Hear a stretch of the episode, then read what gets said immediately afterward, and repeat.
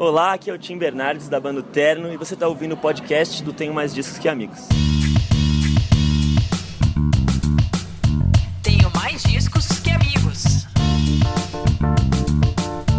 Olá a todos e a todas, no ar o episódio 22 do podcast Tenho Mais Discos Que Amigos, temporada 2018 no ar. Você pode ouvir online, você pode fazer download, é só procurar por nós no iTunes, no Stitcher, qualquer agregador de podcast que já vem aí no celular.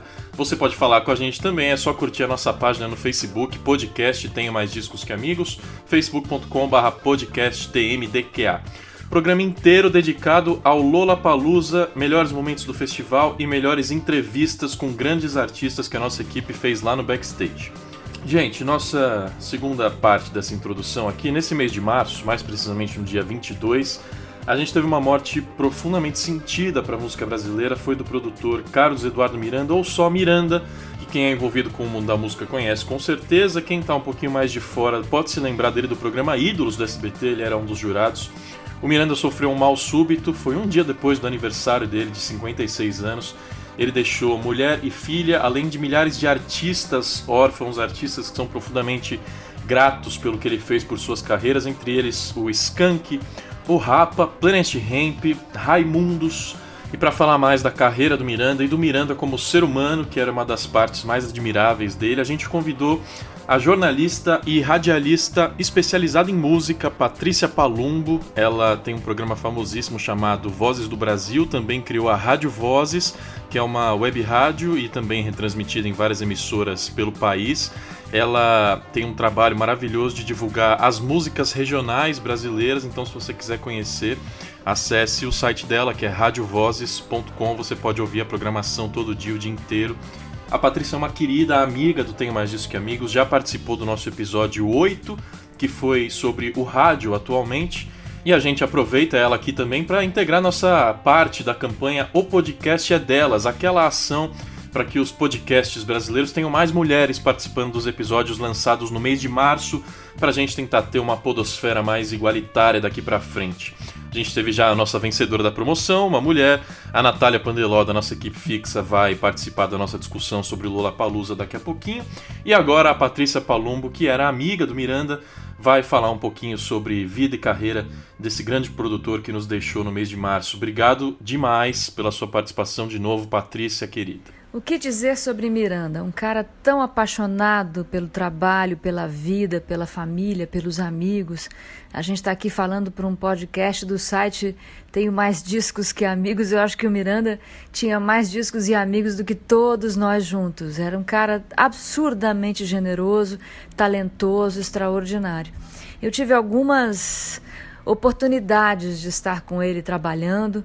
Numa delas, a mais deliciosa de todas, foi quando estivemos juntos numa curadoria para um festival, numa pré-curadoria né, de um, de uma, de um line-up em Minas Gerais. Um calor tremendo e a gente passava o dia é, quase inteiro na piscina. Ele, sem dúvida nenhuma, dentro d'água e eu ali em volta conversando muito. As lembranças que eu tenho dele são sempre muito agradáveis, são sempre muito amorosas e gentis. O Miranda era um cara de uma honestidade, de uma honestidade inacreditável, de uma transparência é, rara, né, hoje em dia, e por isso mesmo tão genial. Acho que tudo o que ele fez é, para a música brasileira tem essa marca, a marca da transparência. Não importava o gênero onde ele tivesse metido, né, porque ele fez, por exemplo, o Terroir Pará, que foi trazer de uma maneira tão importante e fundamental a música tradicional e contemporânea do Pará para aqui, para os nossos ares, né? fez com que ficasse tão é, interessante, fez tantas pontes entre a música do Pará e a música pop de todo o Brasil. Fez também esse trabalho incrível com o rock nacional. Tinha a própria banda, vê-lo tocando era divertidíssimo. Enfim, o Miranda é um cara que vai fazer muita falta, muita falta mesmo. Eu sinto muito essa perda para todos nós, para a música, para nós amigos, para a família. Foi um susto, me deixou bastante derrubada ali naquele dia, mas o que me deixa um pouco mais conformada, vamos dizer, com isso, porque como diz Gilberto Gil, né, a vida é conforme, não é como a gente quer, é que ele deixou um legado E esse legado é um legado que ainda pode ensinar muita gente. É bom que a gente lembre sempre do Miranda e da trajetória dele, do que ele deixou como um caminho a se seguir, né? De transparência, lealdade, amizade, honradez. Um cara genial e, mais que tudo, gentil e amoroso. Obrigada pela oportunidade de estar falando dele aí no podcast de vocês, é sempre bom. Beijo para todo mundo e para o Miranda também, é claro. Agora sim, então, gente, vamos para o nosso tema principal, que é o mesmo tema que dominou é, todos os outros veículos sobre música no Brasil nesse mês inteiro, porque é um dos maiores festivais do mundo, na oitava edição aqui em São Paulo, o Lollapalooza, que foi realizado no último fim de semana no Autódromo de Interlagos. Último fim de semana para a gente que está gravando e lançando agora no fim de março, você que está ouvindo depois, o Lollapalooza foi nos dias 23, 24 e 25 de março aqui em São Paulo. E aí nesse episódio a gente vai falar dos principais shows, nossas resenhas, nossas opiniões sobre os artistas headliners do festival. É, vamos mostrar para você um monte de entrevista que a gente fez lá no backstage, nos camarins dos artistas. O TMDQA estava credenciado. É, artistas brasileiros, artistas gringos também. E a gente conversou com toda essa galera, incluindo The National, The Neighborhood, umas bandas muito importantes que atraíram público pra caramba nos shows. É, falamos com o Rincon Sapiência, com a Thier, enfim, uma bela galera que vocês vão ouvir daqui a pouco. É, antes, vamos apresentar os nossos convidados queridos de hoje. Os dois estiveram no Lollapalooza. Matheus Anderle, tudo bem com você? Tudo certo, cara. Estamos aí mais uma vez. Estamos aí. Nath, você foi num dia só, mas também deu para aproveitar, né? Natália Pandeló, tudo bem? Oi, pessoal, tudo bem? Foi um dia só e foi suficiente para eu morrer. pois é. Fiquei morrer muito de destruída. Cansaço. Isso. É, a gente fica mesmo. Aliás, eu queria, antes de falar do, da música, começar falando o que, que vocês acharam. É, o Autódromo de Interlagos é numa área bastante afastada da cidade de São Paulo. É, lá dentro, a gente já sabe também que sempre foi assim e não mudou esse ano. Os palcos são muito distantes um do outro. É, eu achei a infraestrutura de bares boa, eu não vi filas enormes. É, os banheiros, quando eu precisei, eu usei numa boa, apesar de ser banheiro químico, que é um negócio nojento e sempre foi. É, mas o que, que, vocês acharam? Vocês que não são de São Paulo, né? Vieram só pro, pro Lollapalooza, qual foi a impressão de vocês? O que eu achei... A última vez que eu tinha vindo no, ido no Lollapalooza foi em 2012, né? No dia lá do Foo Fighters e do Arctic Monkeys, e foi... Era no Jockey naquela época, né? Eu não lembro se continuou sendo no Jockey depois, ou se já mudou, né, pro autódromo. Mas, assim, a maior mudança é justamente a distância entre palcos, né? Antigamente, lá no Jockey era fácil, tu andava ali, sei lá, acho que até menos de 5 minutinhos de um palco pro outro, tu já tava ali tranquilo, entre os principais, né? Mas eu acho que para um festival do escopo do Lollapalooza, assim, tu, tu tem que ter essa, essa distância maior, sabe? Ele já tem, tipo, quatro palcos e eles têm uma infraestrutura enorme em relação a patrocinadores, etc, né? Eles têm roda gigante, os kamikazes, os prédios da Budweiser, né, que tinha, né, aquelas construçõezinhas. Então, é, é o esperado. E eu fiquei, na real, muito surpreso de como tudo funcionou muito bem, velho. Tipo, pelo menos o que eu percebi, assim. Eu não peguei fila direito em caixa. Pra pegar cerveja, claro, às vezes estava tran tava tranquilo, às vezes estava bem complicado, mas assim, era de se esperar com 100 mil pessoas, né? Então, assim, eu acho que o esquema do cashless, pelo menos comigo, não deu nenhum problema. Foi muito, muito, muito de boa. Então eu, eu achei assim, tive uma ótima impressão. Eu acho que foi muito legal. A gente sempre fala que o autódromo de Interlagos é, é longe, é distante. E tem gente que responde dizendo que para quem mora perto de Interlagos não é longe, e óbvio que não é longe, mas assim, a gente está usando como parâmetro o centro da cidade de São Paulo e, e, onde a maioria das pessoas mora, principalmente quem vem de fora, porque lá eu ouvi muito sotaque do Brasil inteiro é, e tinha realmente gente do Brasil inteiro. E quando essa galera vem, se hospeda no centro, se hospeda no Sim. centro de São Paulo. E aí realmente fica longe. Cara, né? então, eu não sei se vocês manjam, né? Já que tu né, é mais de São Paulo e tal. Mas assim, uma coisa que eu achava que poderia ter para ajudar um pouco a galera seria assim, o metrô estender um pouquinho o horário no fim de semana do Lollapalooza, né? Porque eu praticamente tive que sair um pouco antes do fim do, de cada show, de cada headliner, para poder pegar né, o, o trem de volta. Aí, por exemplo, no caso do. E até mesmo quando eu saí no, no show do Pro Jam, eu saí um pouco antes. E já tinha muita gente. E eu sei de um amigo meu que ele ficou até o final do show do The Killers. Ele pegou literalmente o último trem da noite. E aí, tipo, quando ele precisou fazer a conexão em Pinheiros já não tava mais funcionando o metrô. Seria uma coisa assim para tentar avaliar alguma alternativa, né, pra galera turista, porque tu sai, o show acaba 11 horas da noite, o metrô acho que para ali, eu acho que meia-noite, né? Ou uma da manhã, alguma coisa assim, muita gente não tem tempo. É, o metrô de, de domingo a sexta fecha meia-noite e no sábado fecha uma hora da manhã. Eu acho que isso é bastante errado, porque o Lollapalooza tentou se adaptar a isso, né? Então eles fizeram shows, é, eles são muito rígidos com os artistas é, headliners, então eles fizeram os shows acabarem na hora certa pra galera conseguir chegar na estação. Mas o metrô de São Paulo é e sempre foi uma vergonha. É, há muito tempo que as, que as pessoas pedem para funcionar 24 horas, que é uma reivindicação mais que justa, e é lógico que é difícil fazer um Sim. negócio desse, mas a gente está falando da, melhor, da maior metrópole do Brasil, e a gente está falando de um governo que está há 20 anos no poder e que inaugurou pouquíssimas estações de metrô e que fez muito pouco para esse sistema funcionar melhor. Então, é, esse é um ponto que a gente está falando aqui de Lollapalooza, faz parte do Lollapalooza, mas transcende, né? vai além disso e realmente é, é, é uma vergonha mesmo. É, Nath, na sua opinião, como é que foi o Lula? Olha, gente, falando como quem usa o sistema de metrô do Rio de Janeiro, Pior ainda. eu né? acho o de São Paulo, assim, É. um- uma coisa incrível, sabe?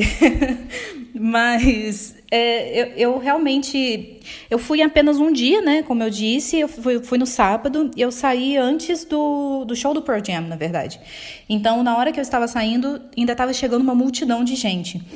Quando eu vi aquela foto que o Pearl Jam postou do alto, assim, mostrando toda a multidão que tava lá, cara, eu fiquei pensando como que essa galera conseguiu sair de lá? Como que deu pra escoar isso, sabe? É, eu, sim, eu tive essa sensação de que tava realmente muito cheio. Eu, a única experiência que eu tinha tido no Lola, eu, sabe que eu nem lembro o ano que foi, foi, foi eu saí do Rio pra ir ver o Jack White, assim, foi o único show que eu vi. Então, em relação àquele ano, eu achei o festival bastante inflado. Não necessariamente no mau sentido, mas assim, eu acho que o fato de você ter muita gente no mesmo lugar, por mais que a estrutura eh, seja bastante grande, você vai ter que lidar com questões que são inerentes a isso, né? Então, eh, a questão do transporte público, eu acho que em algum momento vai acabar, né, sobrecarregando banheiros, etc. Dessa vez eu tive uma experiência um pouco diferente, porque eu fui acompanhando artista, né? Então, tipo, a minha pulseirinha me dava direito a acessar coisas que normalmente eu não teria acesso. Então, É. eu tinha acesso a uma geladeira com água geladinha, a um, um certo nível de conforto, assim. Então, isso fez toda a diferença. Agora, é, eu fiquei só na parte da tarde mesmo, curtindo shows, e mesmo assim foi bastante cansativo. Mas eu acho que muito por conta do, do sol, né? Aquele solão na cabeça, que aquilo eu acho que contribui muito, assim. Agora, eu fiquei imaginando a galera que chegou cedo e tava na grade, cara. Então, assim, tem que ter muita disposição. Eu senti que, assim, eles tentaram manter tudo correndo da melhor forma possível.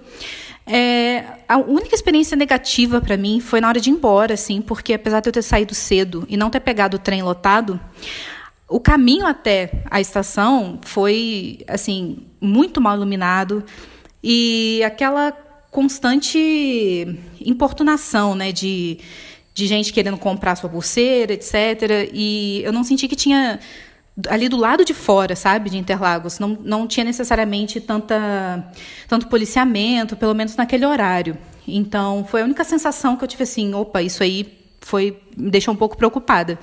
Mas tirando isso, se você está disposto a curtir, cara, é chegar cedo e passar o dia tendo atividade de todo tipo para fazer. Então, nes- nessa parte, assim, foi muito legal. É, no, no geral, nós do site aproveitamos bastante o Lollapalooza, aprovamos as mudanças que eles fizeram para esse ano. E a organização lá da, da sala de imprensa e da galera de, de entrevistas para chegar no camarim também foi muito boa.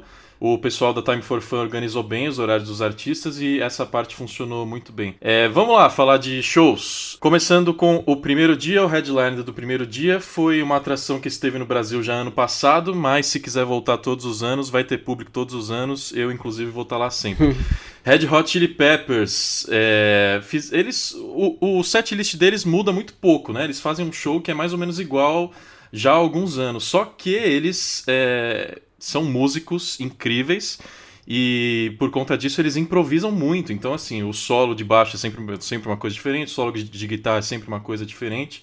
Então, estar em um show do Red Hot Chili Peppers é uma experiência incrível. Vocês acharam a mesma coisa? Cara, eu gostei bastante, assim, do show. Eu nunca tinha ido no show do Red Hot Chili Peppers. Eu gosto muito da banda, mas nunca tive a oportunidade. Até porque, bom, né, uma milha de, de razões. Mas eu achei, assim, um show muito, muito bom. Eu não gosto, assim, se tem alguma coisa que eu, que eu reclamo dos setlists do Red Hot Chili Peppers, é que, assim, comparado a várias bandas, assim, da mesma idade, por assim dizer, eles fazem shows meio curtos, né? Principalmente se tu for comparar com Pearl Jam mesmo da vida, né? A, a duração entre, entre os, os, shows, né? É muito diferente. Assim, eu entendo que talvez seja talvez por um motivo de saúde, né? Pro, pro Anthony Kids até mesmo não passar dos limites.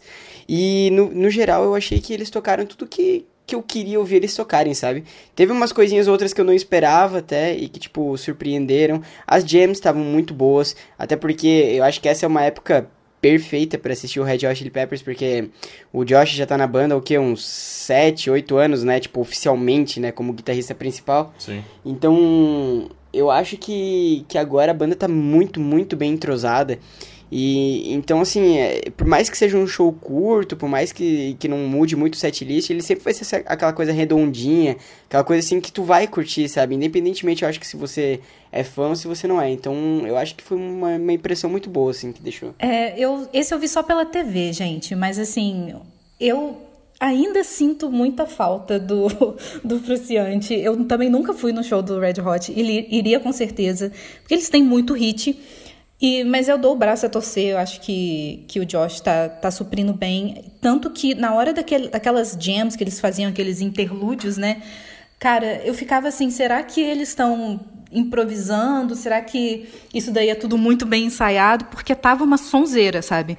E eu acho que é isso mesmo. Eles sabem do potencial do repertório deles e jogam pra galera, ainda mais num show de festival, né? Então eu acho que eles fazem só golaços mesmo. É, depois do show eu tava comentando com o Tony Ajax, nosso editor, que eu gosto muito do Josh Klinghoffer. Eu acho ele um puta guitarrista. E o Tony falou que também gosta e que, na opinião do Tony, ele faz tudo que o Frusciante fazia. É, não, não, não vai além e também não fica devendo nada pro Frusciante. E, pô, fazer o que o Frusciante fazia já tá bom pra caramba, né? Que é um dos maiores guitarristas é, da história. Então o Josh, pelo menos, é, nesse lado, leva vantagem. Ó, a gente gostaria de destacar aqui também outros dois shows do primeiro dia que lotaram o autódromo e que a gente do site gostou demais. Não vai dar tempo de comentar aqui nesse podcast, que tá cheio de coisa, como você tá vendo. Mas a gente recomenda que você vá no site Tenha Mais Disso Que Amigos e procure a resenha, porque a gente fez uma cobertura completa do Lollapalooza e tem resenha de praticamente todos os shows lá. Então, ó, duas recomendações. Vá atrás de saber como é que foi o show do LCD Sound System e do Royal Blood também, dois destaques dos, do primeiro dia de Lollapalooza. Agora a nossa primeira leva de entrevistas, entrevistas com artistas do primeiro dia de festival. A gente vai marcar no, no post desse episódio o tempo que começa cada uma das entrevistas para você que quiser ouvir especificamente um artista poder pular direto para ela, mas se puder voltar depois e ouvir todas, a gente vai ficar muito feliz. É, o primeiro que a gente destaca aqui é Rincon Sapiência, o rapper dono do melhor disco do ano de 2017, Galanga Livre, que já fez muita coisa esse ano também, inclusive um show maravilhoso no Lollapalooza. E eu comecei perguntando para ele como foi escolher o repertório para um festival grande assim.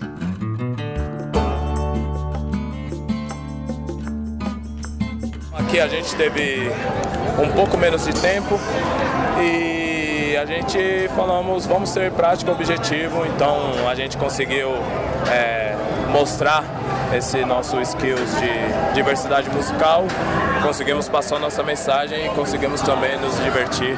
Então acho que deu tudo certo. Muito bom. A gente fala bastante no site do Momento do Rap Nacional já há alguns anos que está muito bom. É, por figuras como você, não só sua música, sua letra, mas é sua figura mesmo, como você se porta é, diante das câmeras e tudo mais. Você vendo de dentro, essa é a mesma impressão ou você acha que tem coisa para melhorar na indústria do rap brasileiro ainda? Eu acho que a gente avançou muito, né? Eu não sou, não sou nem um nova escola e nem um velha escola, né? Eu, eu consegui acompanhar muita coisa que aconteceu no rap e eu vejo que mudou muito, principalmente falando de mercado, de negócios, de, de grana, de trabalho, de grandes festivais como esse. Mas eu acho ainda que a gente pode caminhar para ter um mercado de rap ainda mais sólido, ainda mais rentoso. É, eu, acredito que talvez daqui a alguns anos teremos não só eu e o Brau de artistas brasileiros de rap, poderemos ter ainda uma gama maior ainda de artistas e eu acho que estamos caminhando para isso, né? Muito bom, tem bastante rapper internacional nesse festival também. Você está afim de ver o Chance? Quem você gosta do Wiz Khalifa também? Ah, eu acho que a rapaziada toda do rap tem trabalhos interessantes assim, mas eu destacaria o Chance e o Anderson Peck, é, por serem extremamente talentosos. É, o Peck toca bateria, o Chance canta, o Chance rima, Peck canta, Peck rima, dança, se vestem bem também. Então eu admiro artistas que entregam um trabalho bem elaborado. Assim. Muito bom, agora você vai curtir um pouquinho então. Vou curtir um pouco. Só fechar com uma última perguntinha. Você é um cara que precisa estar ligado em política para escrever a sua música. E o que, que você tem achado? A gente teve o assassinato bizarro que a gente não viu, no caso desse há muitos anos, da Marielle Franco. É, como isso te afeta para escrever e para fazer sua arte? Ah, eu, eu procuro estar sempre antenado no que está acontecendo no entretenimento no geral. E eu gosto tanto das séries, dos filmes, dos games, como também acompanho as notícias. Infelizmente, estamos passando por um processo desses em pleno 2018. É, o Brasil tem uma taxa altíssima aí de um afrogenocídio, né? Então, esse caso é mais um indicador disso.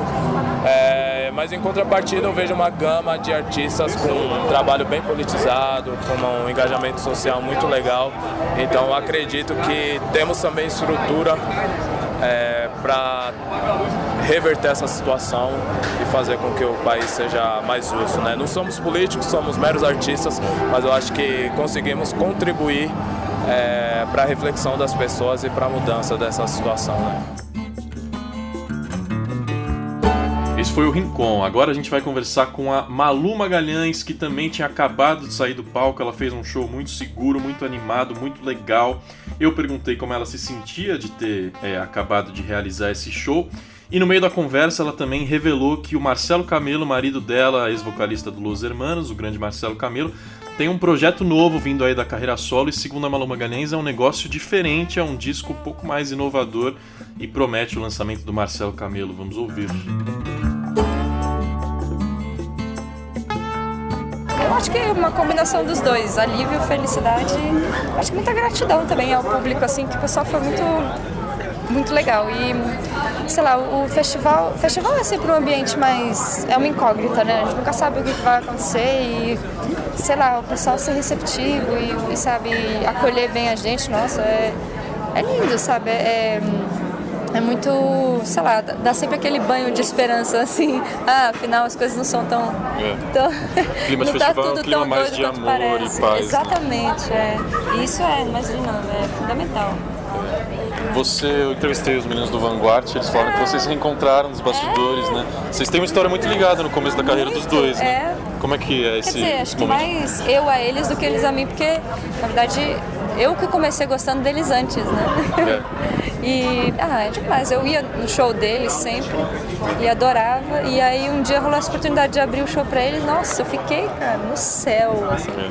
Foi fantástico. E eu ficava falando com o meu melhor amigo, Mané. Até tava ontem com ele, tava dizendo, cara, Mané, lembra?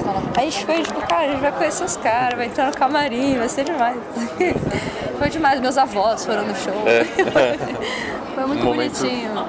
É, eu tinha, eu tinha isso, eu tinha 15 anos. É. Na, na sua, nos seus discos e no, jeito, no seu jeito de compor e de fazer música, tem alguns momentos mais calmos, mais intimistas. É, quando você faz show em festival, você sente necessidade de agitar o público o tempo inteiro ou não?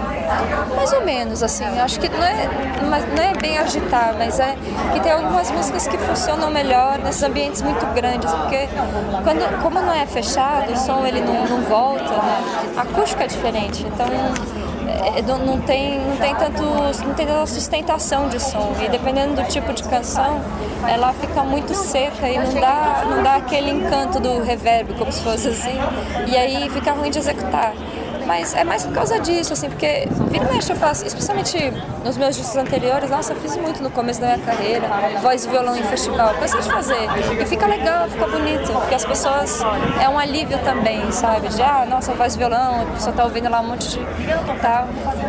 E depende um pouco do horário também. Nesse caso foi um show muito cedo, então também a gente fez um repertório mais tranquilo, mas que foi não crescendo assim, e, no fim deu para as pessoas dançarem um pouco também, porque tá todo mundo aqui com muita, muita energia, muita vontade de curtir.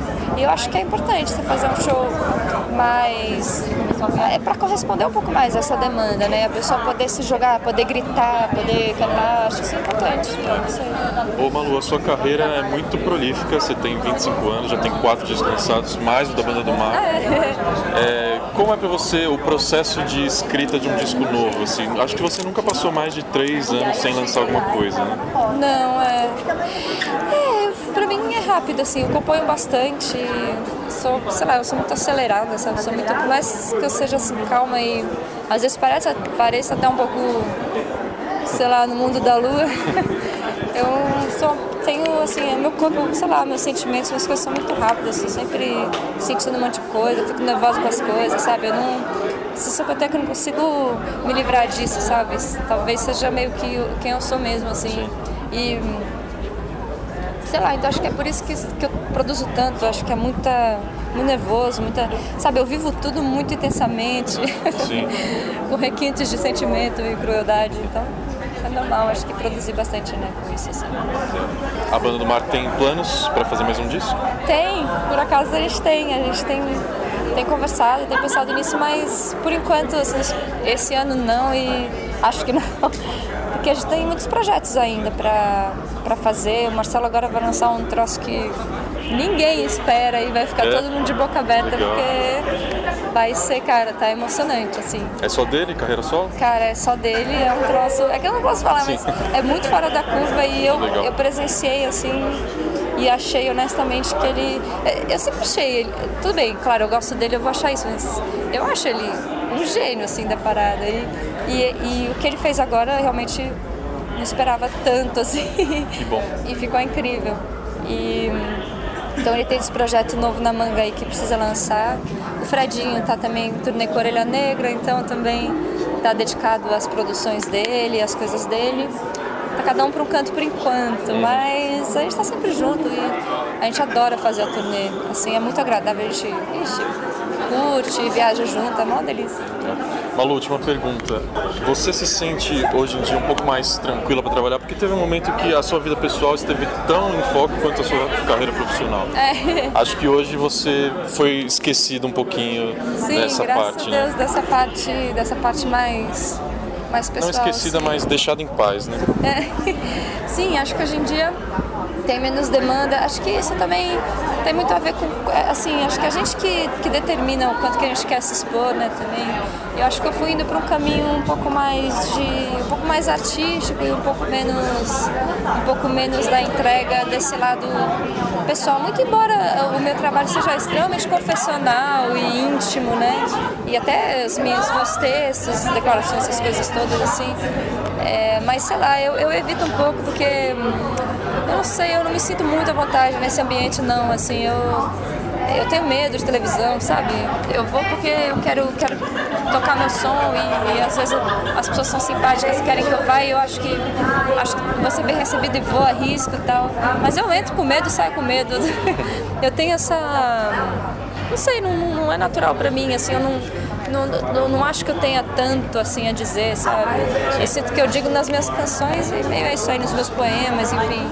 Eu fico, não sei, eu fico achando que, sei lá, não, sabe, quando você não sente muito à vontade de, sei lá, não sinto tão à vontade. E aí acabei indo pra esse lado mais artístico, acho que pareceu mais natural pra mim.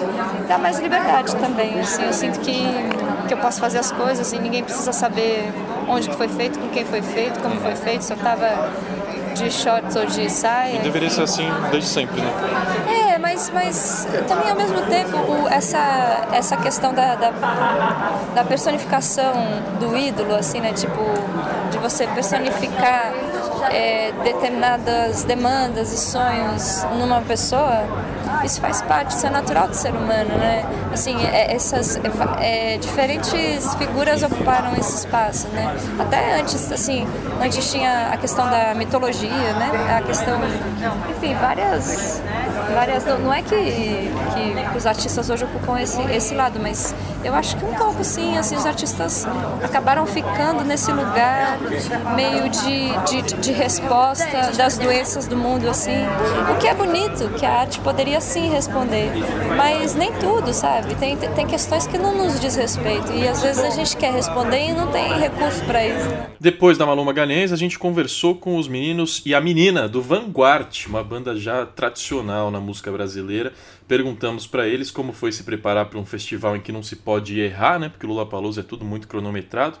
E no meio da conversa eles falaram para a gente em primeira mão qual vai ser a música que eles vão trabalhar na sequência do disco Beijo Estranho, qual eles vão lançar um clipe novo e segundo o Hélio Flanders da Vanguard, é uma música que ninguém está esperando, então confira aí. Uma paz maravilhosa depois de ter tocado, porque, como você falou, é um, é um nervosismo não só pela multidão, porque isso a gente já tocou mil vezes nessas em situações assim. É, é, mais pelo conjunto todo da coisa, do som tá certo, as mil, mil preocupações que quando você tem o seu show que dura duas horas e tudo bem, pô, esqueci a gaita, pega ali pra mim, nesse show é tudo muito cronometrado, né?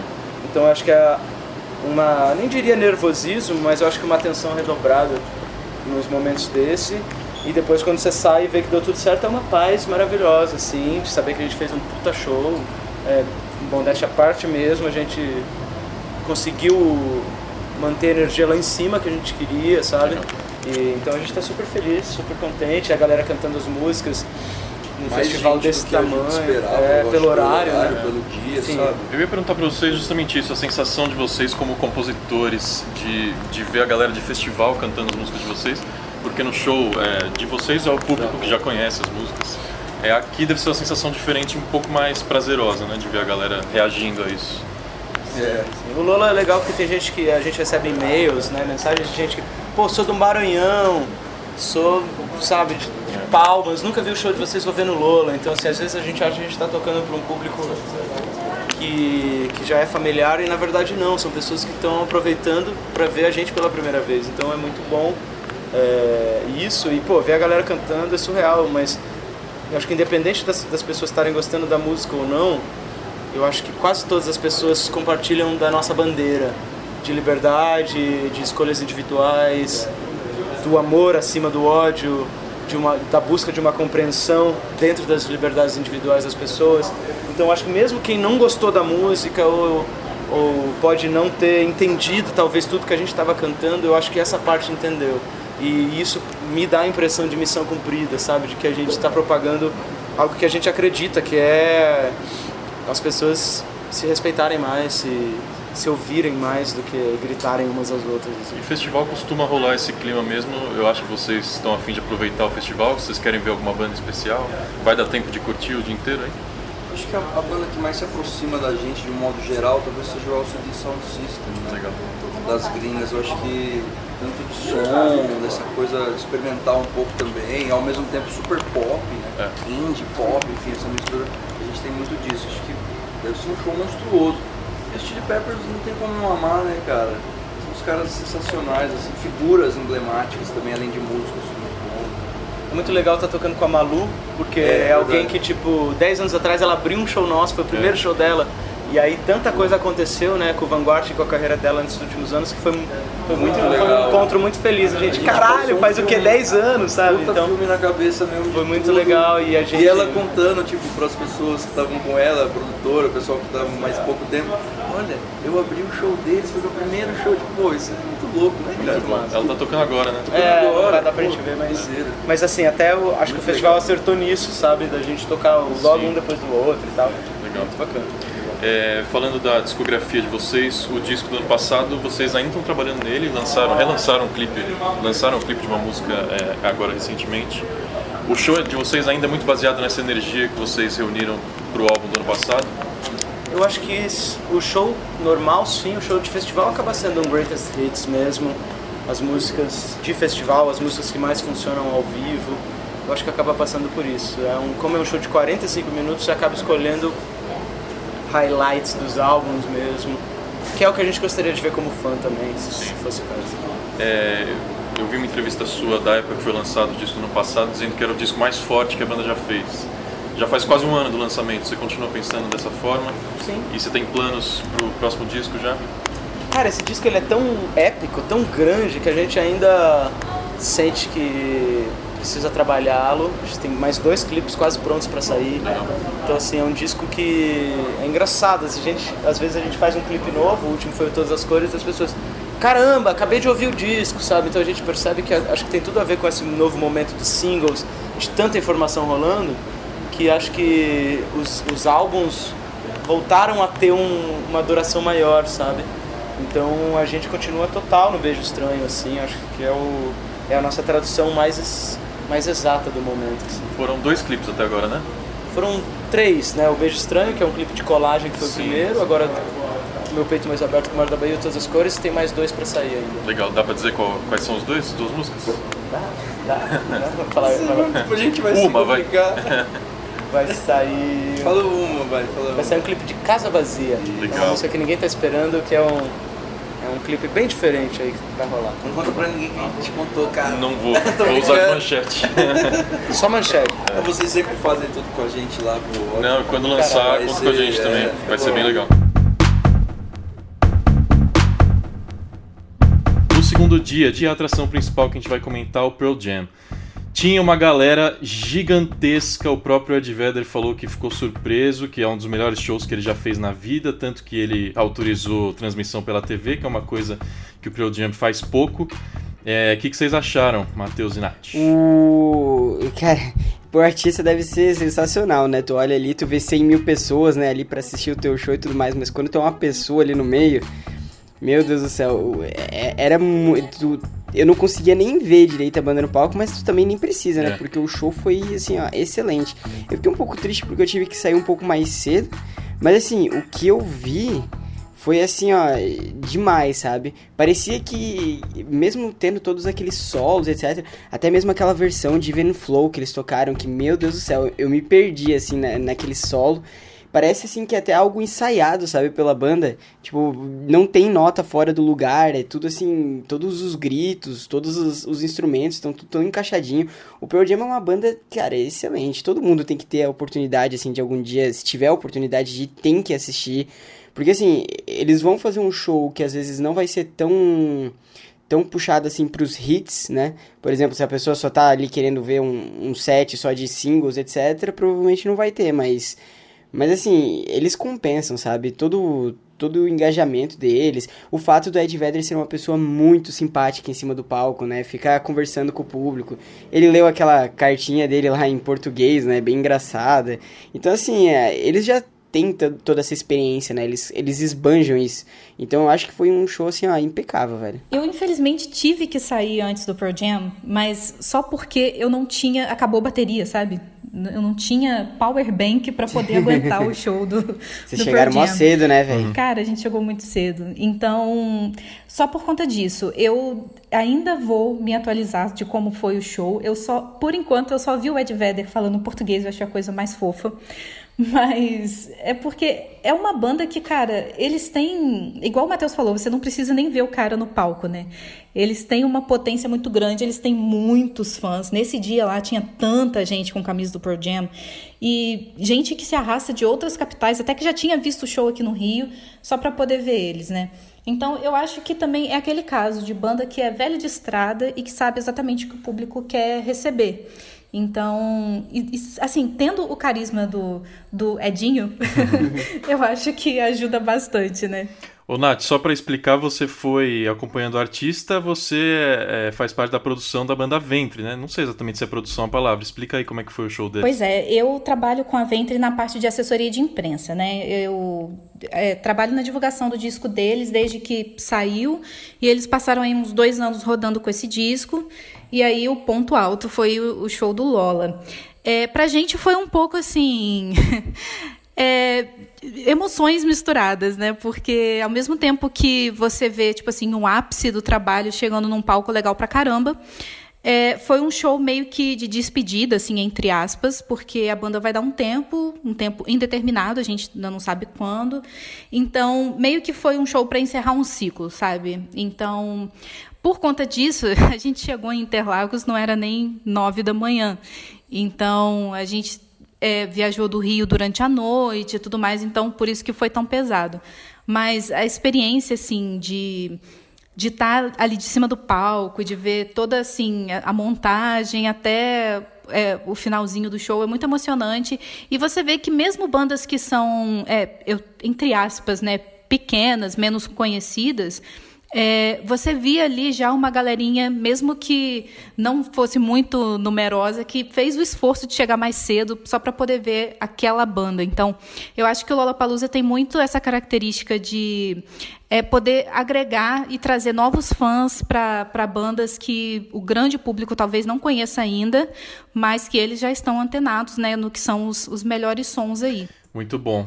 Agora a recomendação para você ir no site e procurar a resenha do show do Imagine Dragons, que lotou quase tanto quanto o show do Pearl Jam, muita gente para ver o show do Imagine Dragons, muita gente achou muito bom, a gente no site não sabe se gosta muito não mas de qualquer forma é, agradou muita gente. Então procure resenha do show do Imagine Dragons, procure resenha do show do The National também. Essa é uma banda maravilhosa e a gente entrevistou, então, abrindo agora a segunda leva de entrevistas com The National. Que honra para nós, quem conversou com a gente foram os irmãos Aaron e Bryce Dessner com tradução do queridíssimo Daniel Pandeló Correia, a participação especial aqui. Thank you for talking to us. Yeah. Uh, how was Obrigado por falarem com a gente. Vocês tocaram no Rio de Janeiro ontem, como foi a experiência?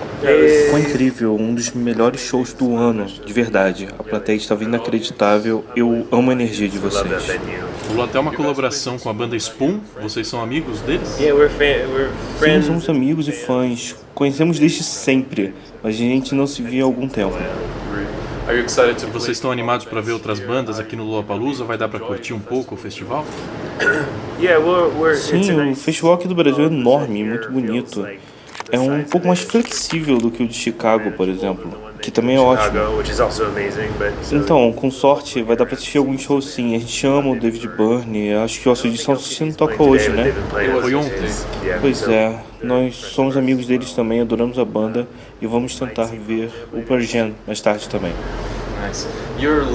Seus últimos discos foram muito elogiados pela crítica. Vocês sentem essa mesma energia e aceitação vindas do público nos shows pelo mundo?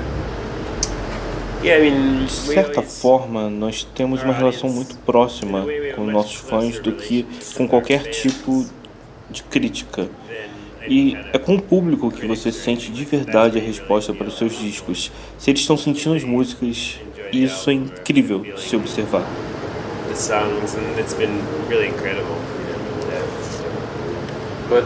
Mas em um festival existe uma necessidade de tocar músicas agitadas e enérgicas para animar a plateia ou vocês podem tocar as mais calmas também?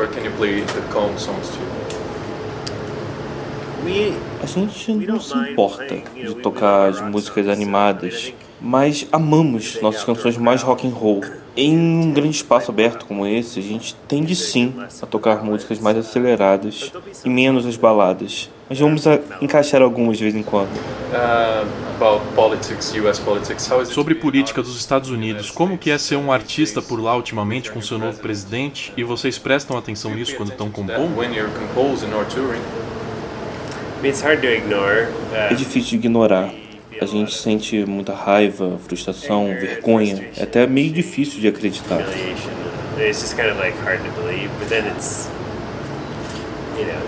Agora estamos vendo que existe uma parte dos Estados Unidos que realmente pensa da mesma forma que ele. Para ser eleito, você precisa ter quase metade do país, né? do seu lado. E isso vai acabar aparecendo nas nossas letras, sim, porque é algo difícil de ignorar.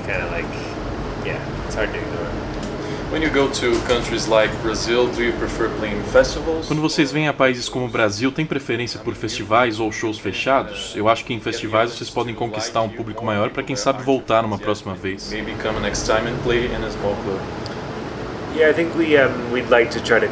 Sim, a gente adoraria de vir mais vezes, porque adoramos aqui. Infelizmente não deu tempo na turnê do último álbum e também é sempre difícil para bandas americanas no geral virem para o hemisfério sul por causa dos altos custos de logística e os festivais ajudam com isso. Mas idealmente queríamos ter um público muito grande no Brasil para vir e fazer sempre show fechado. Uh, Para encerrar, a gente quer fazer a nossa pergunta clássica. Vocês têm mais discos que amigos? Com certeza. Na verdade, eu não. A gente não tem nem muitos amigos além de um dos outros. Vocês colecionam discos ou preferem MP3? Uh, we, I have a big vinyl collection. Eu tenho uma coleção enorme de vinis, mas eu não tenho ouvido muito ela recentemente porque eu tenho um filho pequeno e ele sempre mexe na agulha e acaba quebrando. um, but yeah, we like vinyl. Segundo dia de Lollapalooza, a gente também entrevistou a banda brasileira O Terno, uma banda que eu gosto demais. O Tim Bernardes foi pra galera no fim do show, depois de ter feito um show bem divertidinho, cheio de piadinha, de interação com a plateia, ele acabou no meio da plateia. Então eu comecei essa entrevista perguntando pra ele sobre isso. E pra galera no fim do show foi planejado ou calor do momento? Eu fico solto nesse 66 aí ultimamente. Mas às vezes eu vou, às vezes não vou, é que eu empolguei e fui. É, ótimo. Era uma música sem guitarra também, te deu essa liberdade. Exatamente. É, vocês Hoje saíram... sem guitarra, pra ter essa liberdade. É, ia ser mais rockstar ainda. É, como é que é pra vocês montar o setlist de um show de festival? Porque eu imagino que vocês se preocupam em animar a galera o tempo todo. Não o tempo todo, mas na maior parte do tempo. E também se preocupam com transições, com brincadeirinhas. Rolou até um Zezé de Camargo e Luciano no meio de uma música. É, O que, que vocês pensam na hora de montar o set? Acho que nesse set com metais, a gente pegou o set que a gente tem feito com os metais e ele tem tipo uma hora e vinte, assim, é mais longo. E foi um, um trampo de olhar quais que são as mais legais, relevantes, e se a gente fosse escolher o, o best-of desse repertório de 20 músicas e transformar em, sei lá, 14, não lembro quantas foram. Mas foi meio natural, assim, acho que são as que a gente... Muitas vezes as que a gente mais gosta também coincidem, coincidem com as que o público mais responde também, né? Então, e aí depois é isso, né? De vem umas ordens, quando tem uma mudança, o que, que vem pra cá, qual que pode emendar. Aí ao longo dos ensaios vai testando, cronometra, é um trabalho de, de bastante esmero. E vocês saíram no palco, não tem nenhuma hora, deve ter adrenalina no corpo ainda. Como é que é a sensação agora? É alívio? Felicidade? Dá um, dá um certo. Eu tô feliz. É, né? É porque parece que você tem um monte de, de coisa que você pensa como vai ser, se vai dar certo e se vai dar errado. Eu acho que hoje foi um dia tipo, extremamente feliz pra gente, né? No sentido de. Ah, aqui o lugar, a equipe muito boa, o público muito bom, o som tava muito bom. Tipo, tudo que a gente fez com muito carinho, tipo, deu certo. A A, gente- gente... testou um monte de coisa nova, de projeção, de, de figurino. E na hora assim, parecia que pô, foram boas escolhas, assim, sabe? Tim, uma pergunta pra você. Como é que tá sendo administrar sua carreira solo, seu disco solo com a banda? Porque você excursionou por um bom tempo com o seu disco. E quando foi chamado para um festival, foi com a banda completa. Mas se viesse um convite pra você tocar no Lollapalooza só você, como é que seria? Eu, eu, pra- primeira coisa, acho que eu ia pensar se, se ia fazer sentido, porque o meu show solo é um show que sou eu no piano e, e ele é bem intimista, assim, o silêncio e estar num lugar pequeno é muito bom pro, pra esse show do Recomeçar. Mas eu acho que ia ser legal também se fosse um clima meio de tarde, todo mundo sentado. Com certeza eu ia fazer. É, uma pergunta mais política agora. O Brasil, a gente está num ano que normalmente é animado, ano de Copa, ano de eleições, mas é, dá para sentir que o brasileiro está desanimado com todas as projeções. É, vocês sentem isso também e como isso afeta a forma de vocês de tocar, de animar o público e de fazer composições que passem por essa turbilhão político todo?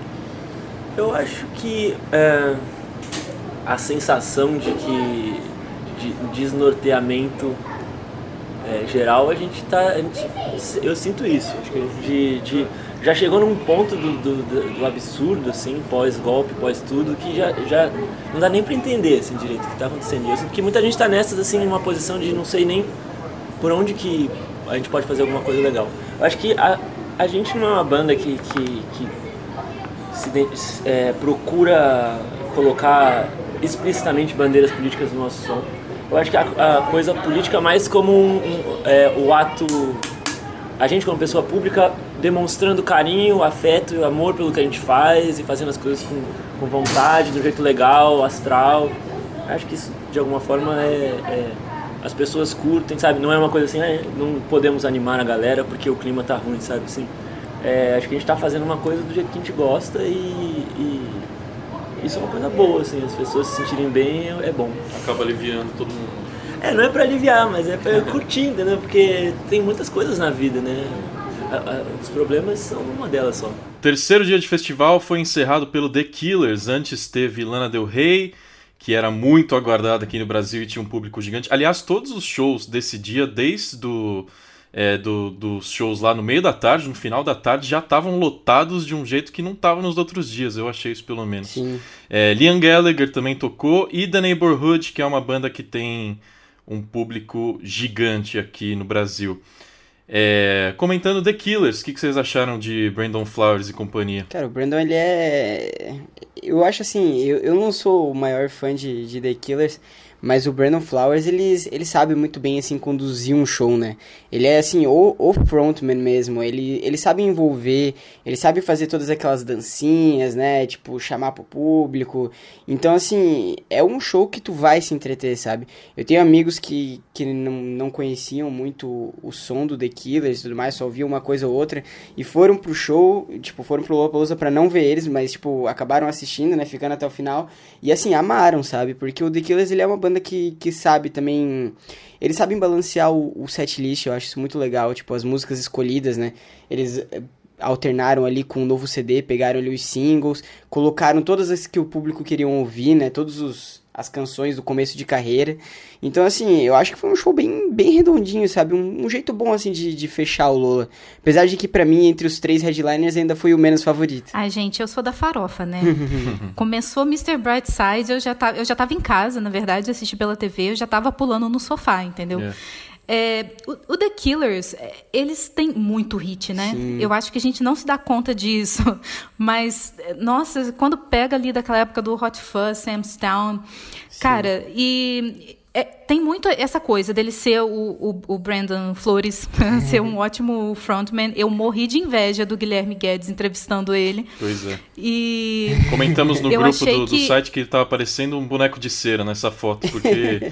Ele é um cara todo limpinho, né? Com aquela pele linda, parece um boneco de cera. Digamos que envelheceu bem, né? Envelheceu Eu bem. acho que foi o. Eu acho que foi o Guilherme que falou que o primeiro disco do The Killers ano que vem faz 15 anos. E aí, né, veio aquele baque da, da velhice batendo. Então, assim, eu acho que, cara, eles têm muito fôlego para fazer um, uma setlist assim quase sem parar, assim, só hit atrás de hit.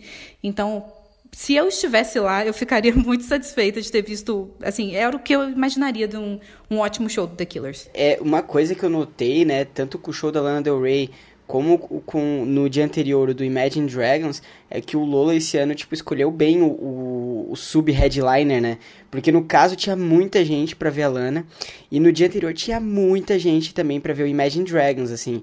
Coisa de que, tipo assim, tu, tu, se tu tava no palco principal ali esperando para ver, por exemplo, sei lá, o Pearl Jam ou The Killers, e tu chegasse ali no horário onde não tem nenhum show, tu ainda iria conseguir encontrar um lugar perto do palco, porque, tipo, basicamente um monte de gente, a grande maioria, simplesmente saía do palco principal pra ir assistir a Lana, pra ir assistir o, o, o Imagine Dragons, então, assim, é, é, essas bandas, assim, tinham um público enorme, jovem, assim.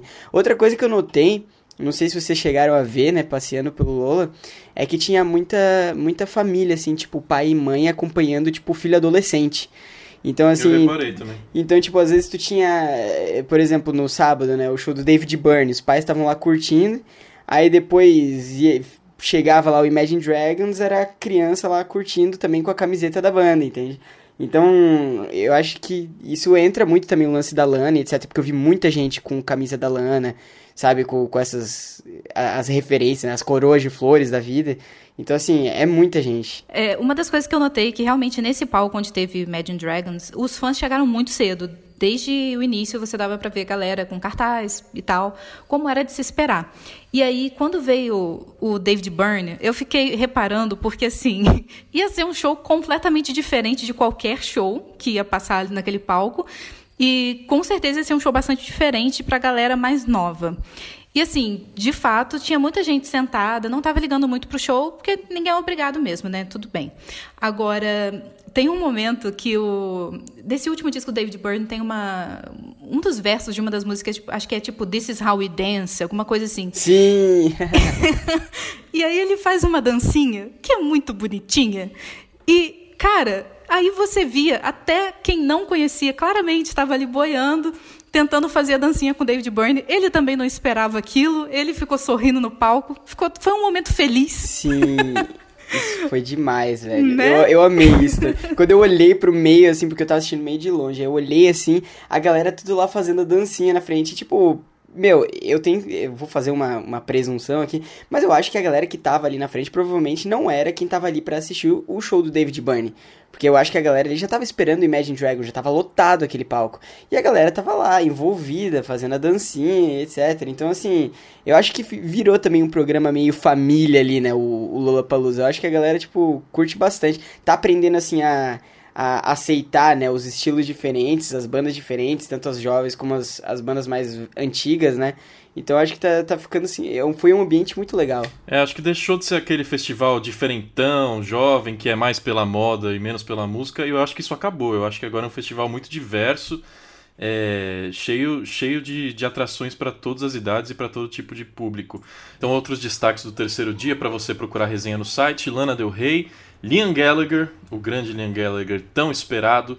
E The Neighborhood, The Neighborhood também tem entrevista, outra banda gigante com uma base de fãs enorme no Brasil, que o podcast TMDQA entrevistou, então também é uma grande honra pra gente. Vamos ouvir a conversa, que foi com o vocalista gatíssimo Jesse Rutherford e com o baixista Michael Margot.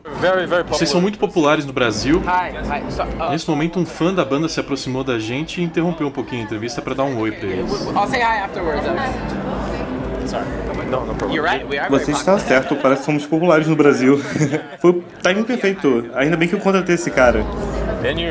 E vocês vão estar no palco em poucas horas, estão animados? Meu Deus, é verdade. Sim, estamos animados. A última vez que viemos aqui, tivemos que sair rapidamente para fazer um show na Colômbia. Passamos a maior parte do tempo só no quarto do hotel. We've been inside hotel rooms and at, at shows and festivals, but yeah, it's been it's been awesome. Dessa vez vai dar para aproveitar um pouquinho mais do festival? Yeah, we'll, Sim, provavelmente vamos dar uma volta por aí depois do show. No começo da sua carreira, vocês abriram alguns shows do Imagine Dragons, banda que tocou aqui ontem. Vocês são amigos deles? Deu para se cruzarem pelo Brasil? No, we didn't. No, no, we, we didn't. Não conseguimos ver o show deles, infelizmente. Por estarmos em dias diferentes, foi difícil conciliar a agenda, sabe? Mesmo se fosse o mesmo dia, por causa da correria do festival, é difícil acompanhar, sabe? Vamos falar do disco novo, auto-intitulado. Como as plateias pelo mundo têm recebido as músicas novas por enquanto? Vocês sentem uma boa resposta? Uh, yeah. I mean, Acho que sim. Na maior parte do tempo tem sido ótimo. E lemos uma crítica que não foi das melhores. Mas acho que é só de sermos percebidos é o que importa. Ter alguém prestando atenção no que você está fazendo, no mundo em que vivemos, isso já é uma vitória. uh, Então se a gente já se sente honrado de ter uma base de, de fãs que nós temos e é muito bom observar ela crescer. Parece que as pessoas estão curtindo, nós estamos curtindo, estamos animados de tocar as canções novas. About the the world today that you said, how is it to be an artist in Você falou do mundo em que vivemos. Vocês sentiram uma mudança de cultura nos Estados Unidos com o presidente Change of novo? culture there. well being a band in O general. fato de estarmos de uma banda, mesmo quando estávamos no início, eu acho que estar em uma banda não faz mais parte da cultura popular hoje em dia. Por causa das coisas que vemos e ouvimos em outro lugar, em o tempo todo, e o que as massas consomem de conteúdo. uh, uh, E o fato de vivermos em Hollywood, às, às vezes você olha em volta e se pergunta: será que alguém aqui se importa com essa porra? E na maior parte do tempo eles não se importam. Mas aí a gente sai, vem em lugares como o Brasil e isso é muito encorajador. Tem gente que se importa. Vocês sentem amor vindo do público? yeah, totally. It's a Sim, uma energia totalmente diferente, é ótimo. type of energy out here. It's great. I, I think it's important to. Oh shit, no, problem. I think it's important to. Uh, Eu, eu acho que o importante é se manter verdadeiro com sua arte. Do jeito que a política anda, é importante falar por nichos da sociedade que não tem voz. E a gente tenta fazer isso com o máximo possível com a nossa música. Claro que nós somos cinco homens brancos, mas pelo menos as pessoas prestam atenção no que nós dissemos. Então, a gente vai continuar dessa forma. Porque quando alguém como ele te representando, É broxante. It's a big, it's a fucking bummer. You know, it sucks. Yeah. About your music, uh, last question by the way. You are always experimenting and mixing. Sobre a arte de vocês, vocês estão sempre experimentando, misturando pop com rock, hip hop. Vocês acreditam que isso ajuda a unir o mercado da música e conquistar novos públicos? E de onde vem essa urgência da banda de sempre estar se reinventando? Uh, for you as an artist, how is that like? It's just always what we've done. I É mean, só o que fizemos sempre. É engraçado porque sim, eu sei que a gente mistura gêneros, mas pra mim sempre foi simplesmente escrever músicas. Eu tenho um background de pop, eu ouvia muito Justin Timberlake, 50 Cent, e os outros integrantes da banda gostam mais de rock clássico e músicas tradicionais. classic like music and bands that are like really important that I wasn't really as uh, fond of, and then you know we kind of have learned a lot from each other, Então a gente aprendeu muito com um ao outro e as nossas coisas foram saindo naturalmente. Pra mim, não é nada demais misturar gêneros, especialmente porque de uns anos pra cá nós ficamos melhores nisso. É, talvez no começo nossas misturas fossem um pouco mais óbvias. Hoje me parece tudo mais de bom gosto, sabe? Nunca é forçado. A gente nunca para e diz: Meu Deus, precisamos colocar uma parte hip hop nesse rock que estamos compondo. É natural e é o que fazemos.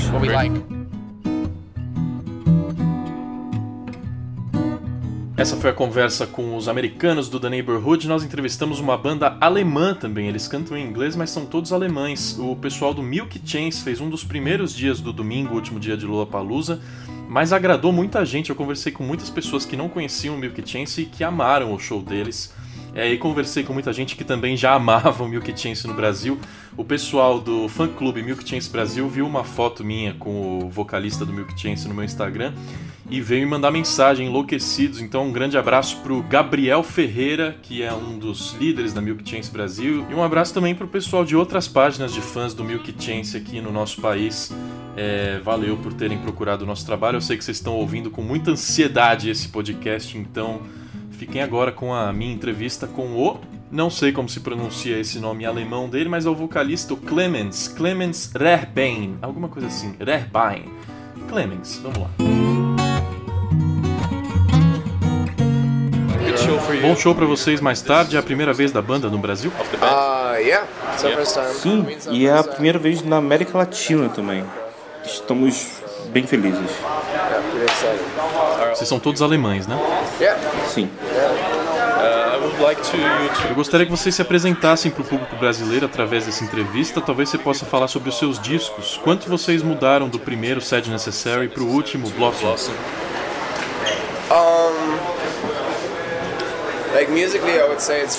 Musicalmente, eu diria que ele é mais artesanal, mais analógico. Se formos ver o jeito como foi produzido e gravado, há uma diferença grande entre os dois discos. Set uh, No segundo disco, fomos para um estúdio profissional, usamos uma bateria nova, amplificadores novos, instrumentos novos. using real amps and like real instruments and recording Set Necessary. We just didn't have any gear and E o Sad Necessary foi gravado em casa, então a gente não tinha essas coisas todas, essa engrenagem. all their gear. So uh, it's way more handmade. It's more, it's more complex. I would say. Então, bem mais complexo, tem mais detalhes. Gastamos muito mais tempo fazendo esses arranjos. That. E as influências que vocês tinham antes e têm agora? Você quer dizer nesse período entre os discos? Isso. You know like we both like both Provavelmente nós da banda somos muito ecléticos, ouvimos todos os gêneros.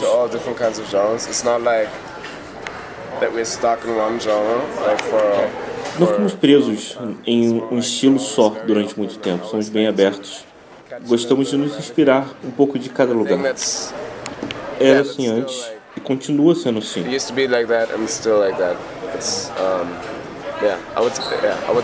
Eu not diria like que não é uma grande mudança de, de, de sentido, mas ouvimos coisas novas, claro.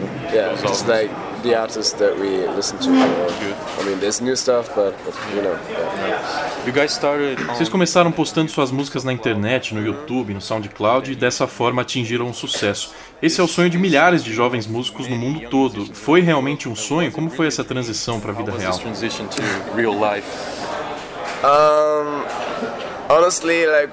Honestamente, quando a gente começou em 2012, foi logo depois que terminamos a escola.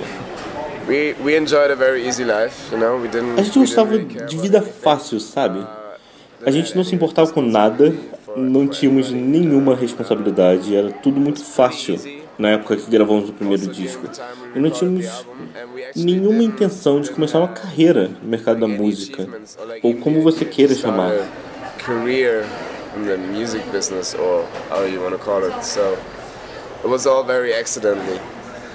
Uh, Foi tudo acidental. Tivemos muita sorte. Então, quando acontecer, pensamos: caramba, isso é realmente o que queremos fazer?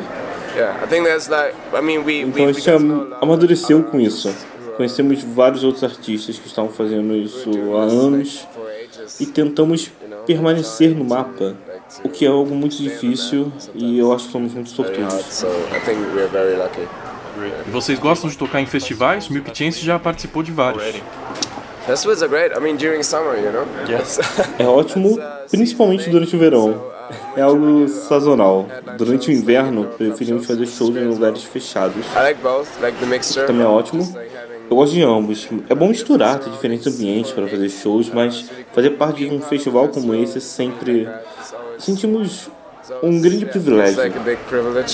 Estamos sempre muito gratos de dividir nossa música com tanta gente. Share music with so many people. It's cool. Last question, I don't know Última pergunta, like. não sei se você gosta de futebol, mas você deve se lembrar da última Copa do Mundo, quando o seu time acabou com o meu time. Você acha que o público brasileiro vai ser hostil com vocês por causa The disso? audience will be hostile to you because of that. I hope not.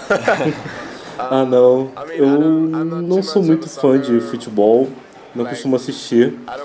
Claro que na Copa do Mundo eu acompanho um pouco. I watch it from time to time, but I like to play it. I used to be in a. Eu gosto de jogar. Quando eu era jovem, eu jogava em um clube, mas não sou muito fã. No final das contas, são um esporte e conecta pessoas de nacionalidades diferentes. Tudo bem, a gente também já superou. Agora as nossas entrevistas brasileiras, os artistas nacionais que fizeram bonito no Lollapalooza, começando com uma das cantoras mais famosas dos últimos anos, a Thier. Uma entrevista simpaticíssima dela, logo depois de fazer um grande show também. Missão cumprida, vai dar pra curtir um pouco do festival. Vou, eu vou ter que andar numa tirolesa aí, sei lá o quê, uns slackline, skyline lane, nem sei, nem sei como chama. E será que não é o kamikaze, que vira de ponta cabeça e roda? Não, ah, se for- não, acho que não. É um outro que é pior, é um slackline amarrado. Não, não vai não. Amarrado aí anda. vai é não. legal, é legal. Tá bom, eu vou. Tá animado. Enfim, eu, no geral, tento falar sempre as coisas da vida. Então eu vou falar assim e vou lá fazer isso, mas estou super feliz. Acho que é, foi melhor do que imaginava. Que ótimo.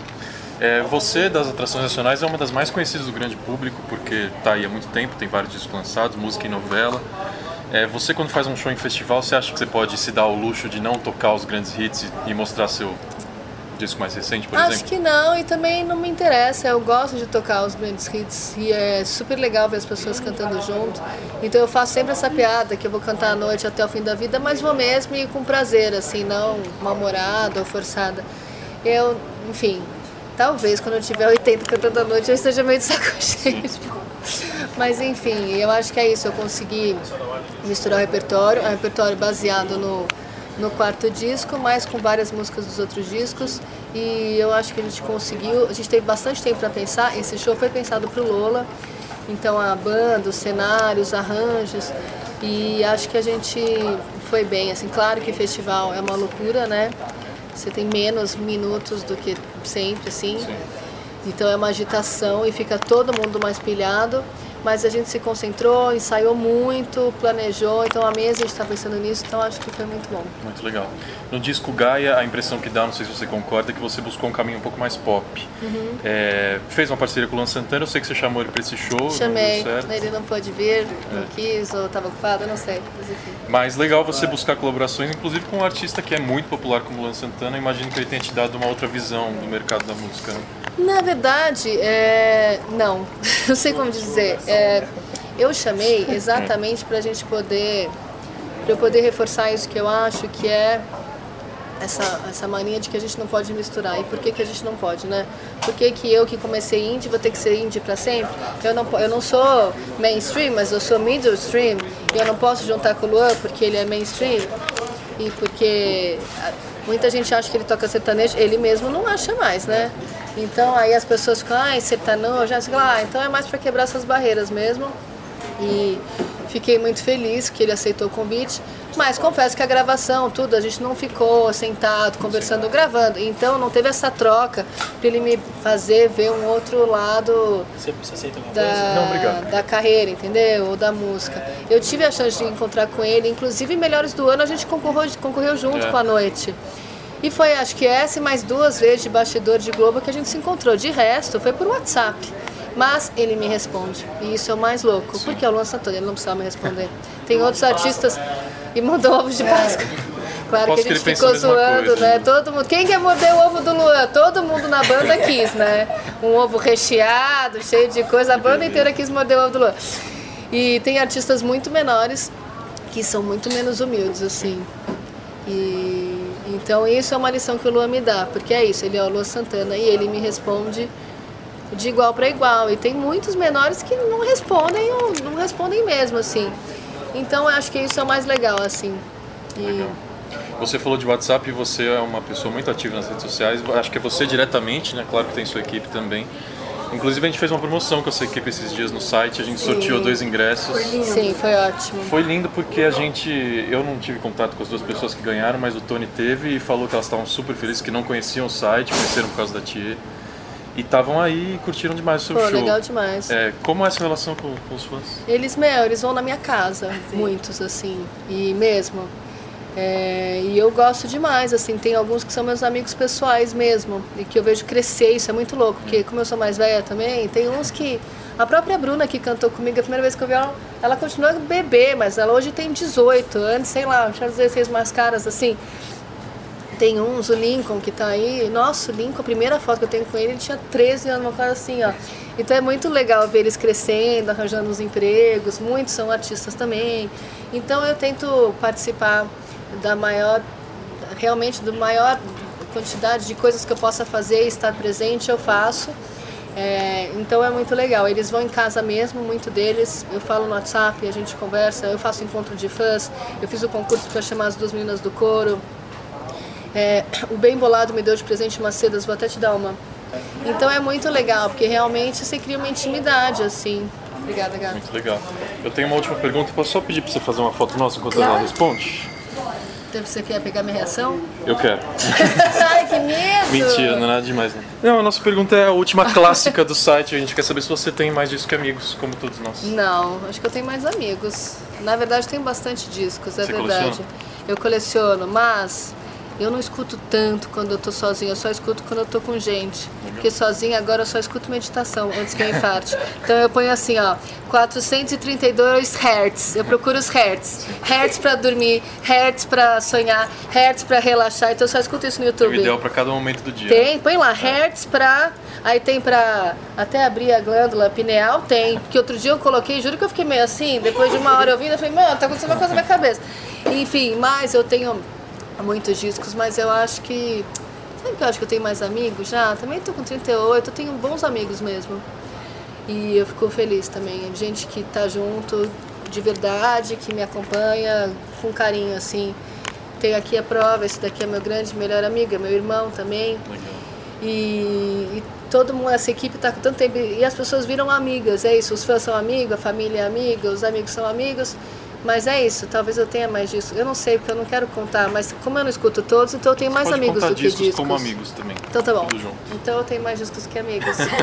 Essa é uma banda que está começando, mas que já agrada muito ao pessoal do site Tem Mais Disso Que Amigos. A gente recomenda que vocês conheçam. Eles fizeram o primeiro show lá no Lollapalooza no domingo, mas já tinha uma galera para assistir o pessoal da Francisco El Hombre, metade brasileiros, metade mexicanos.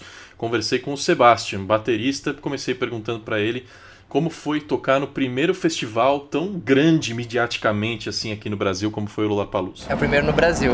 É, como é que foi o fora? Ah, ah, pra mim foi muito gostoso, cara. Eu tô. não, tipo, não tenho palavras. A gente pegou domingo de manhã, não é o horário mais fácil, mas a real é que a gente juntou uma equipe tão legal que a gente falou, mano, sejam 10, 5 mil, 100, foda-se, a gente vai dar de tudo. Show em homenagem ao Miranda. Então vamos fazer entrega 100% independentemente do que vier.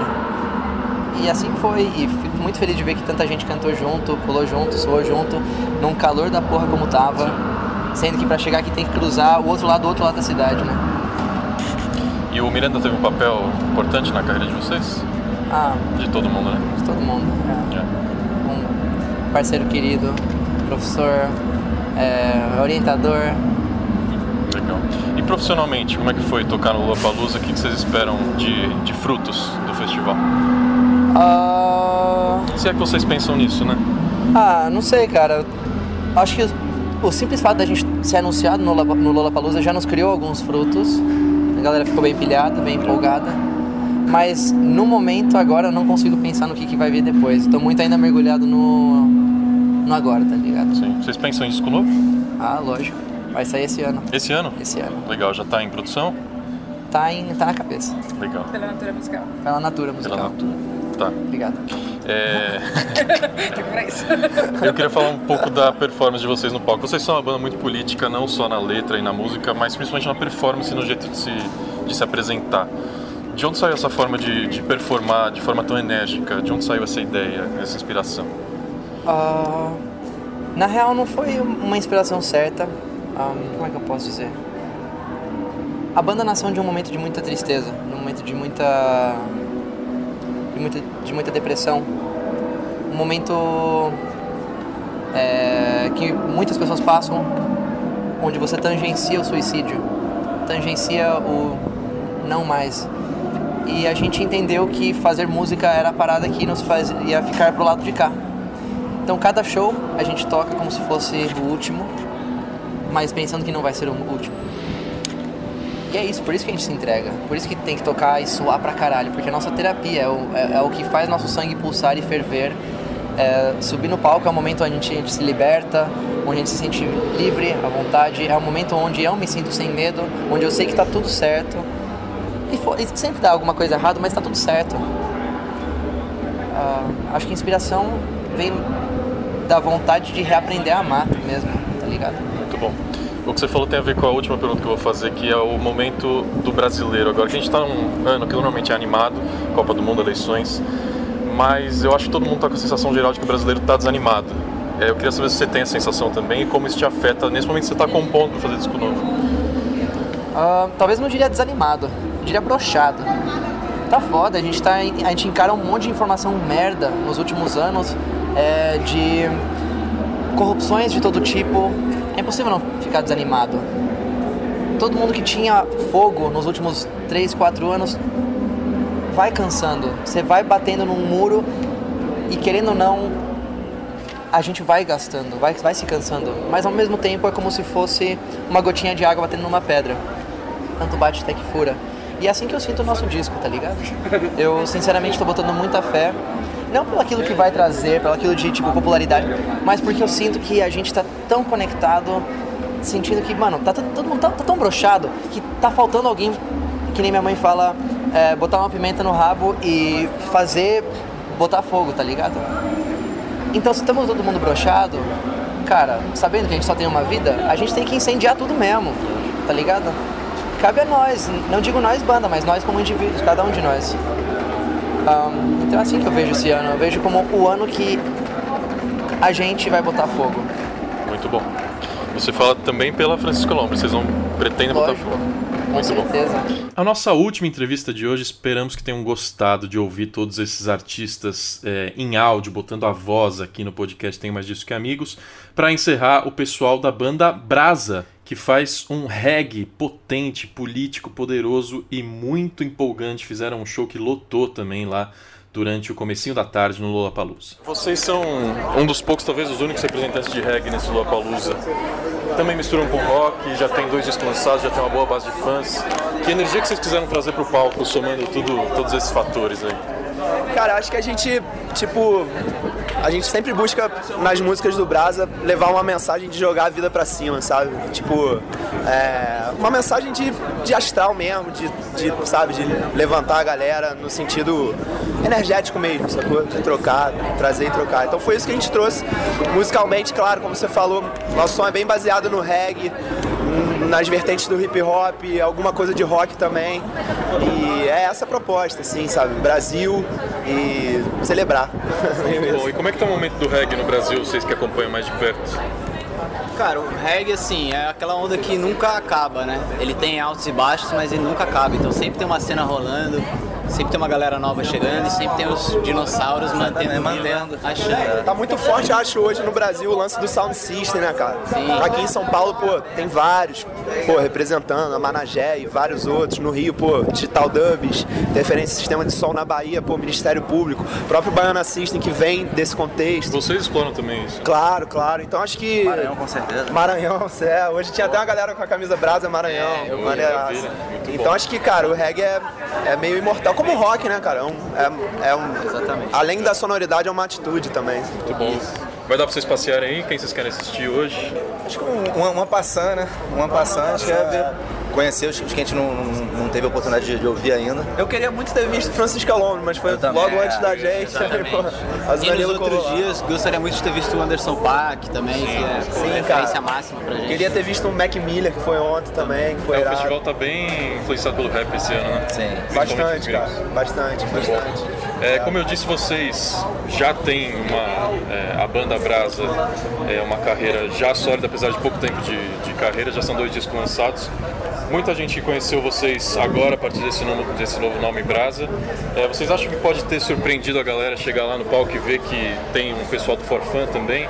E existe uma tentativa de dissociar a imagem das duas bandas ou não? Cara, existe uma, uma tentativa nossa de mostrar que são duas coisas diferentes, né? Tipo, mais do que mudar o nome, a gente realmente pensou em encerrou uma banda, começou não houve, outra. Não, não houve uma mudança de nome, um projeto acabou e a gente começou, um outro. entendeu? Mas a gente fica feliz É. pra caramba de ver, claro, a galera que já acompanhava o Forfã, acompanhando o Brasa. A gente fica muito feliz também de ver que uma galera que não acompanhava o Forfã tá acompanhando o Brasa. Uma As duas coisas se misturam. Família Ganses também, o, o, o antigo projeto dele também, a antiga barra atual também. De vez em quando vocês Sim, tocam. claro. É isso. E de passe- passearem por vários gêneros, vocês acabam atraindo uma galera de todo tipo também, né? Sim, e também é muito legal ver que uma galera também de- que não conhece tá vendo também. Então tem Isso, isso. isso é o bom de ser plural, né? Exatamente. Abrange. Por outro lado, também tem o lado ruim de. Quer dizer, ruim. Mas o lado mais difícil de ser plural, que às vezes o pessoal quer botar na prateleira, te né? Isso é o quê? E aí às vezes fica meio difícil e tal, mas enfim. A gente tá feliz. Nath, quero dar um recadinho, dê seu recadinho, Nath.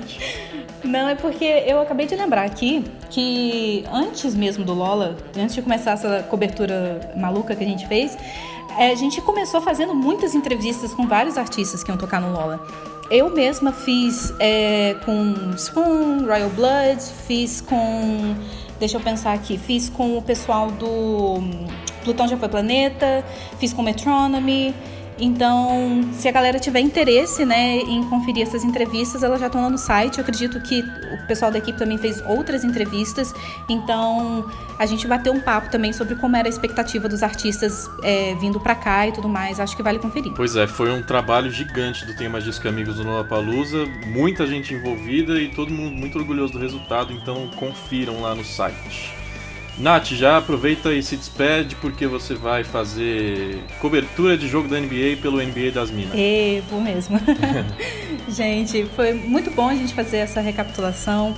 Olhando assim, por mais é, cansativo que tenha sido, acho que foi muito divertido e a gente teve a oportunidade de ver um show bem da hora. Muito bom, valeu Nath. Matheus Anderli, é, tivemos a oportunidade de estar juntos em São Paulo, que é algo que não fazemos. Finalmente. Pois é, aliás, é, para quem não sabe, tem gente do Brasil inteiro no site. Tem Santa Catarina, tem Paraná, tem. A Nath tá no Rio de Janeiro, o João era do Rio Grande do Norte até pouco tempo. Então, pra gente se encontrar é difícil e rolou isso com quase todo mundo do site no Lollapalooza também foi muito feliz pra gente por causa disso. E dei caronas para o Matheus, dei caronas para o Tony X. Obrigado, Matheus, até a próxima. Obrigado, cara, obrigado pelas caronas. Eu queria agradecer também ao site, né, ao Tony e tudo mais, por ter me, me dado essa oportunidade de assistir também os shows Então, assim, muito obrigado, vamos que vamos, espero que na próxima estejamos aí de novo. Então, obrigado para você que ficou até o fim e tchau!